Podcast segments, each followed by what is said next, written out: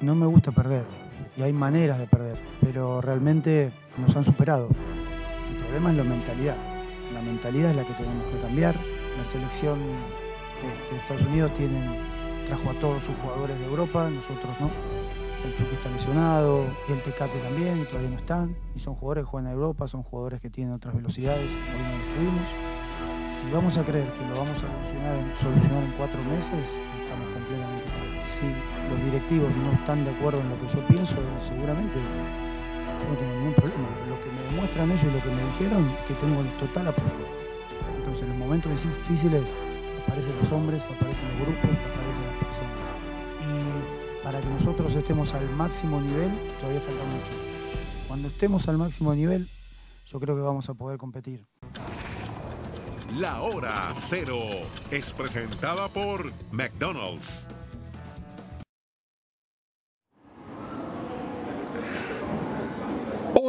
Desastre, no hay otra forma de llamarle a esto. Un desastre los futbolistas, un desastre el entrenador y un desastre también los aficionados y también un desastre, esto ya lo sabíamos desde antes, los directivos.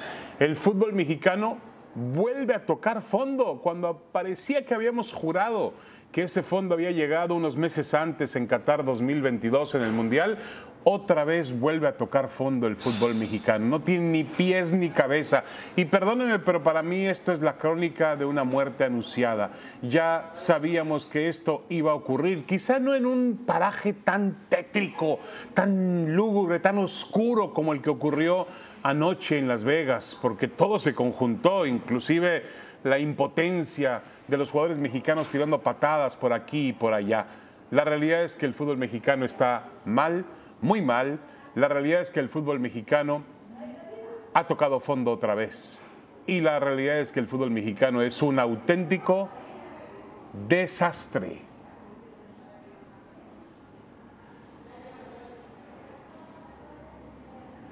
Es ver, por supuesto que es un desastre. Miren, todo lo que ha pasado y la gente que dirige el fútbol mexicano es como la fábula del tigre con el burro, ¿sí?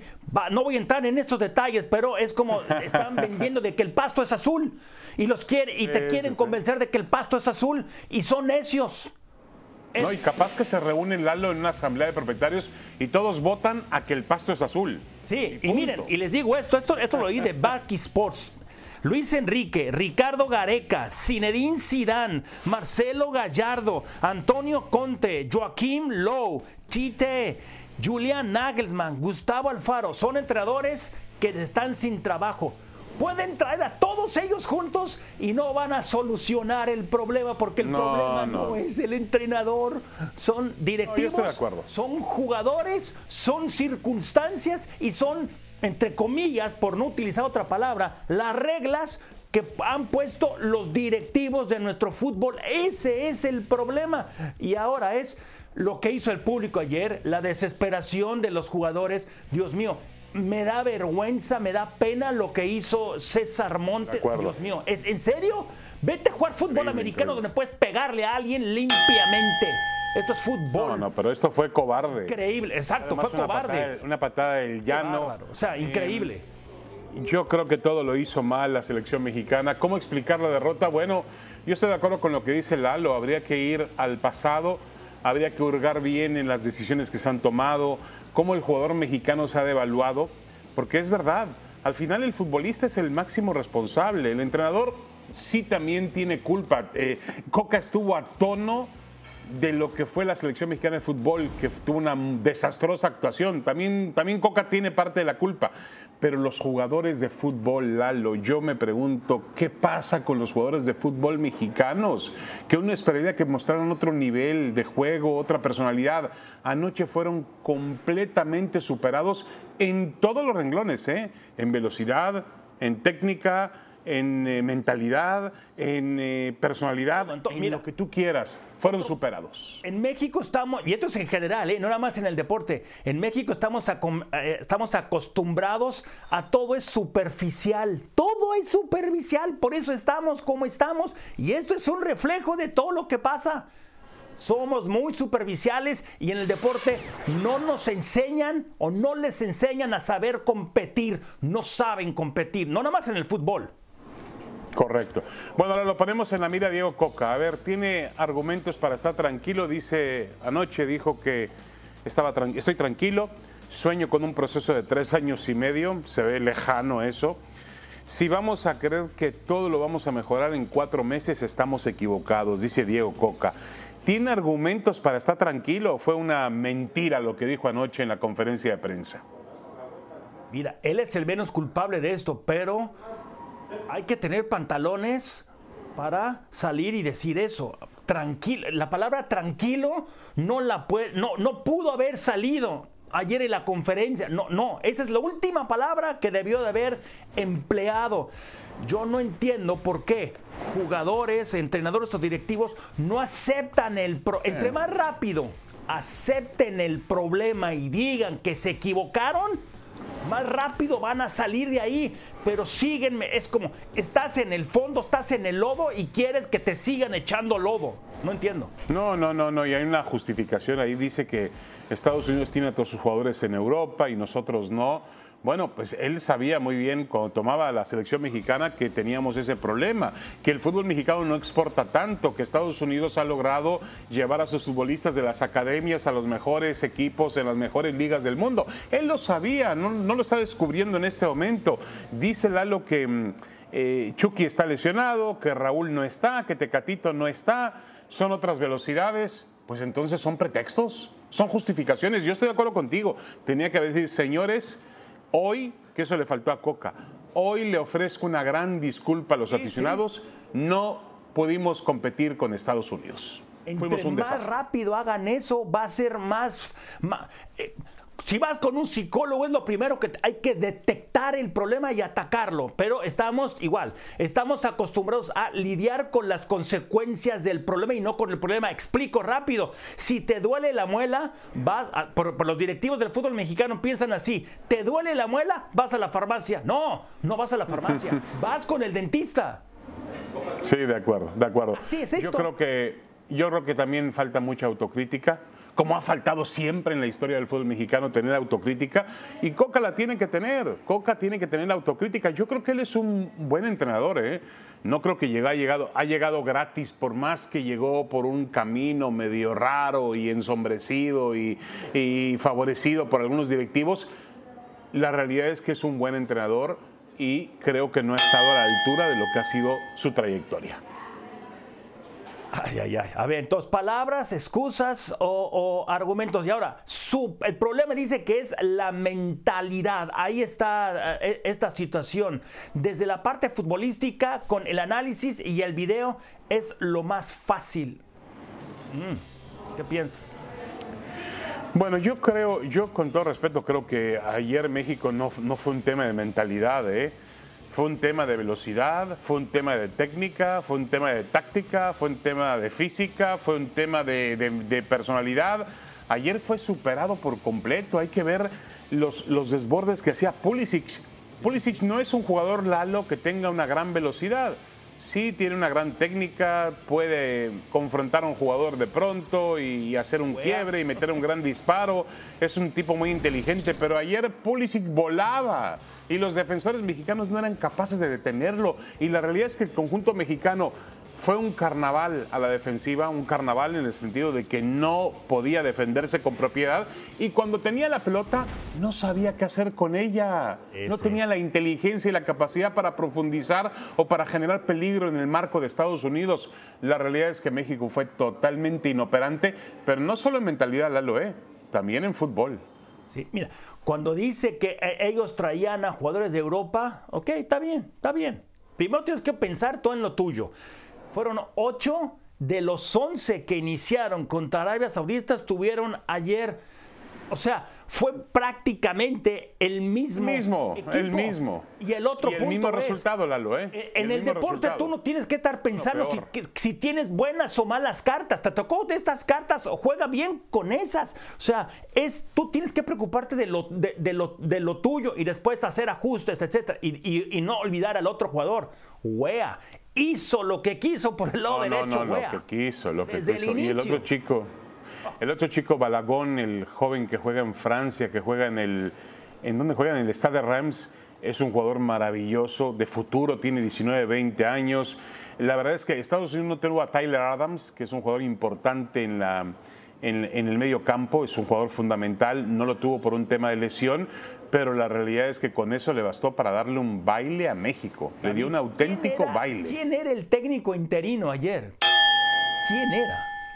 El técnico interino del interino, porque era el, el- el- el director de mm, videos en la era de Berhalter, es el Sí, que sí, hacía los videos mi pregunta y la es, investigación. esa- como decir, hey, no que el, el interino era el del otro lado, o sea, No, no, es increíble, es increíble. Bueno, hablemos de los directivos, Lalo. Y, creo que ya lo hemos mencionado una y otra vez, pero son los máximos responsables. Ayer ya había una nueva dirigencia, claro, lleva una semana en la Federación Mexicana de Fútbol, Juan Carlos Rodríguez y e Ibar Cisniega y demás, pero lo extraño es que ellos no nombraron a este entrenador, sino que los madrugaron y los nombraron antes de que llegaran ellos al poder. Eso es increíble. ese es un punto, ese es un punto. Luego, este es el otro. Podrán llevar al,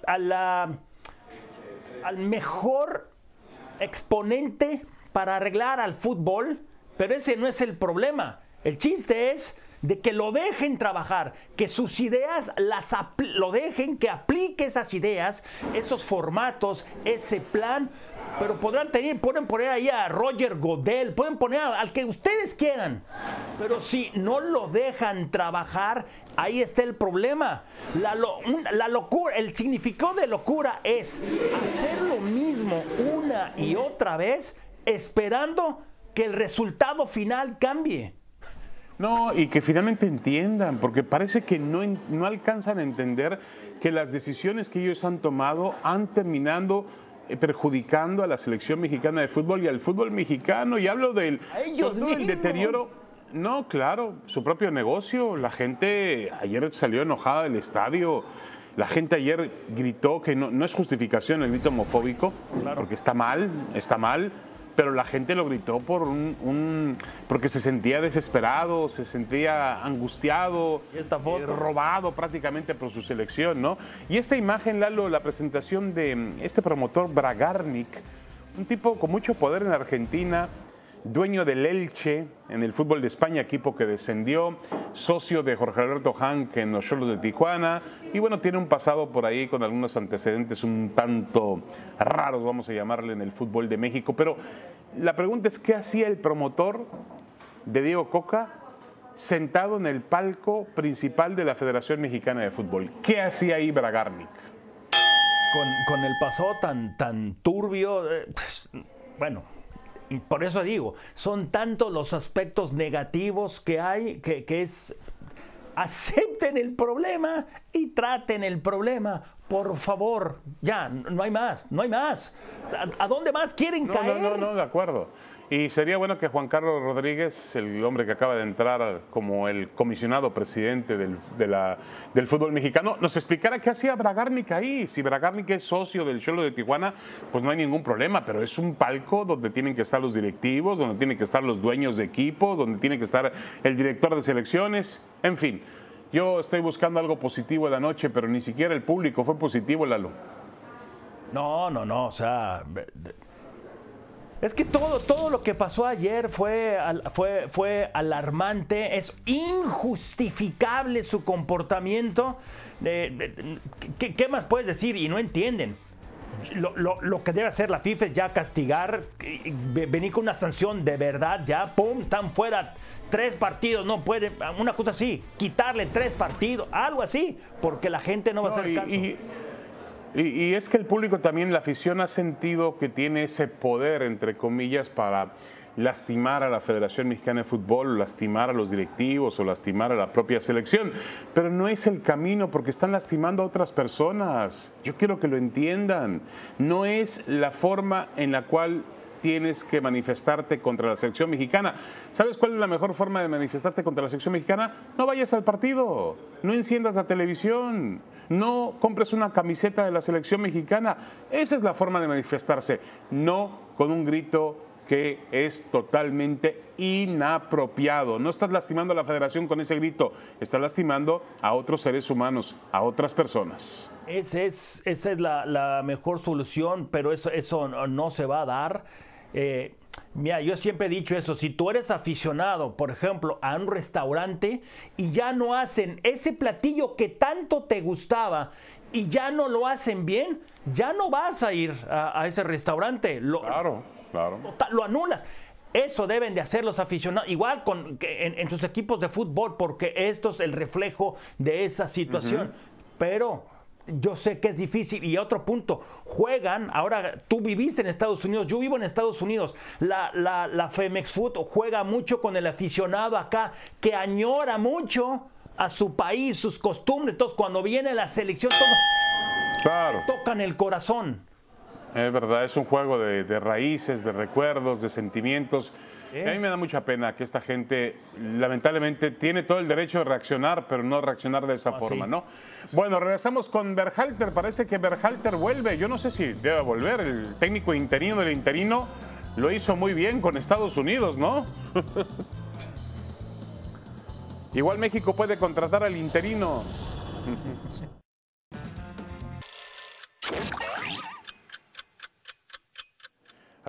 Regresamos a cronómetro 5 minutos y nos enlazamos hasta Las Vegas, eh, Lalo, donde está Hércules Gómez, que nos puede explicar cosas. atrás, ¿eh? A ver, a ver, ¿dónde Venga, está Hércules? Ah, venga, no, muy bien, hermanos, mis Hércules. colegas. Eh, ve, ve esto, Lalo. Esto es un equipo de fútbol americano. Estos son los Raiders, la casa de los Raiders. ¿Cómo No me digas que Hércules es Raider, sí. Es Raiders, sí. Ay, claro, mira. Adora bien, Jordi. Nelson. Tiene pinta, ¿eh? Tiene pinta de aficionado de Raiders. Pero bueno, Hércules, Sí, te preguntamos sí. por qué ganó, por qué ganó Estados Unidos. ¿Por qué ganó? A ver, danos un punto de vista desde el lado norteamericano. Yo creo que es muy sencillo, a pesar de que ambos no estaban en gran momento, porque no está en gran momento eh, el pool de jugadores eh, de la selección de Estados Unidos. Christian Pulisic, dos meses lesionado, luego cuando regresó de lesión no jugaba. Weston McKinney desciende con el equipo de Leeds. Yunes Musa casi desciende con Valencia. Timothy Weah, extremo, pues en su club jugaba de lateral por derecha. Matt Turner ni juega en el Arsenal. Bueno, en el equipo mexicano les puedo hablar de todos los jugadores que no están en gran momento. La realidad es que un equipo no está en buen momento y los jugadores militan y no están en buen momento en el América, no están en buen momento en Monterrey, no están en buen momento en Chivas o Pachuca. Los demás ¿hace no están en buen momento en no Chelsea, está- no están en buen ¿Hace momento en, el Leeds. no están en buen momento? ¿Hace cuánto tiempo, Hércules? Sí, es cierto, pero si hablamos de que por qué se perdió eh, ayer Eso. aquí en Las Vegas, Nevada, es un... eh, Hoy en día es el talento. Hay más talento en el lado norteamericano, al lado de, de la selección de Estados Unidos. Eh, estos jugadores sí puede ser que no juegan o participan mucho, pero están en el viejo continente. Christian Pulisic, cuando no está jugando, a su lado en el entrenamiento tiene N'Golo Kante, tiene Enzo Fernández, tiene Thiago Silva, Kai Havertz. No es lo mismo claro. en el otro lado del... de- y luego tampoco... luego tengo que hablar del, del ambiente tóxico. No es tan tóxico el ambiente en la selección de Estados Unidos. El entorno entre prensa, jugador, público, es muy tóxico hoy en día en México. Bueno, en, est- en Estados Unidos hasta a veces pasa desapercibido Hércules porque Sí. siguen más Sí. preocupados por el triunfo de los Nuggets de Denver o por la por lo que va a pasar Para con la empezar, temporada nadie estaba NFL. preocupado por el triunfo de los Nuggets de Denver, David. Nadie. Nadie. Ah, bueno, está bien. Entonces, por los cuadrangulares de Shohei Otani, ¿te Ah, parece? sí, eso sí. Eso sí, eso sí. Oye, Hércules, en y, y- y además empiezas poniéndole, echándonos limón en la herida, ¿eh? O sea, de- y- No. ahí vas y le presionas, etcétera. A ver, ma- dejaron manchado ese estadio, ¿eh? Fueron más agresivos que tus Raiders. Bueno, ahora, Ah, caray, dejó de ah, ser caray. noticia para Estados Unidos el vencer al Tri. Ven, nada más ve esos números, ve esos números. Eh, siempre es noticia, porque no se caen bien, porque son rivales. Nunca va a dejar de ser noticia, Lalo, eh, David. Siempre va a ser noticia. Pero mientras que muchos se enfocan en ganarle a, a- a Estados Unidos, Estados Unidos se quiere enfocar en ganarle a México, pero el objetivo de ellos, de la selección, es 2026. Es semifinales. Es la semifinal de una Copa del Mundo en donde la tienen No, en su claro, propio jardín, claro. en su propia casa. Es Pero, la diferencia, Hércules. es la diferencia entre los dos. Pero no puede ser, el objetivo de Estados Unidos no puede ser ganarle a México, ni el objetivo de México ganarle a Estados Unidos. Yo creo que los dos son fútboles emergentes que lo que intentan es acercarse lo más posible a las grandes potencias del juego. Eso es lo, no. lo- lo- lo más. Y, y obviamente hay que entender lo que los dos hoy todavía están lejos de ese panorama. No están a la altura de Argentina, de Brasil, De de, acuerdo, España, David. Na- sí, de sí, Francia. ni cerca, ni cerca de. Pero para llegar a esos eh, extremos, a esas alturas, la selección de Estados Unidos y la selección mexicana tienen que seguir exportando mucho más, porque el mejor fútbol no está en CONCACAF. Claro. Correcto. ¿Sabes qué? Pero tienen la base, van camino a. Ahora, háblame de, de este fin de semana. Favorito, ¿Es favorito Estados Unidos contra Canadá o el partido está ahí equilibrado? No, no es favorito sobre Canadá. Perdió a Weston McKinney, eh, que está eh, al lado de Yunes Musa, supliendo el, jugador más importante, el contención y capitán Tyler Adams, que tampoco va a estar. Eh, Serginho Des, que dio un partidazo Ya ayer. cumplieron, Hércules. Se expulsó. Que No, ¿quién no, no, perdón, no, no. ¿quién No cumplieron. No, no es así. trofeo cacahuatera de, cacahuatero de la No, Liga no cumplieron, de David. David, ¿Quién lo Canadá se tiene que respetar. Canadá ha dominado Ah, la región y Canadá en el último mundial. Ya, muchos van a decir que dio pena el ya. mundial. Tuvo dos equipos semifinalistas en un mundial, Croacia y, Marruecos, y luego también la No, generación dorada bien. número dos del mundo en Bélgica. Eh, a ser complicado. Alfonso Davis es el mejor no. jugador de, de- de este No, y el otro, Jonathan David, juega bien. Jonathan David es uno de los mejores. Olvídate. Sí. Sí, gran futbolista. Se tiene que empezar por el Canadá inicio, David. Este es el inicio. ¿Qué, qué, qué quieres que hagan?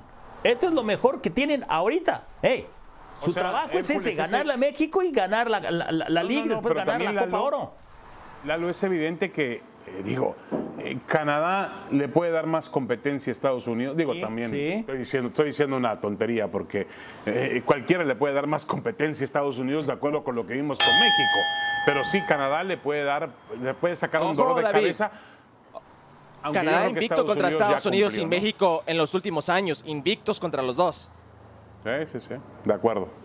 Hércules, arma secreta, gracias. Hermanos, muchas gracias. Desde Las Vegas, la casa del mejor nada más equipo del mundo. dinos, ¿regresa o no regresa Berhalter? Nada más sí o no. Sí, ya, ya lo nombraron oficialmente. Lo interesante aquí es que contrataron una consultoria que contrató un Consultoría, de- sí. director deportivo para que regrese Greg Berhalter. Una gran desperdicia de, de dinero y recurso.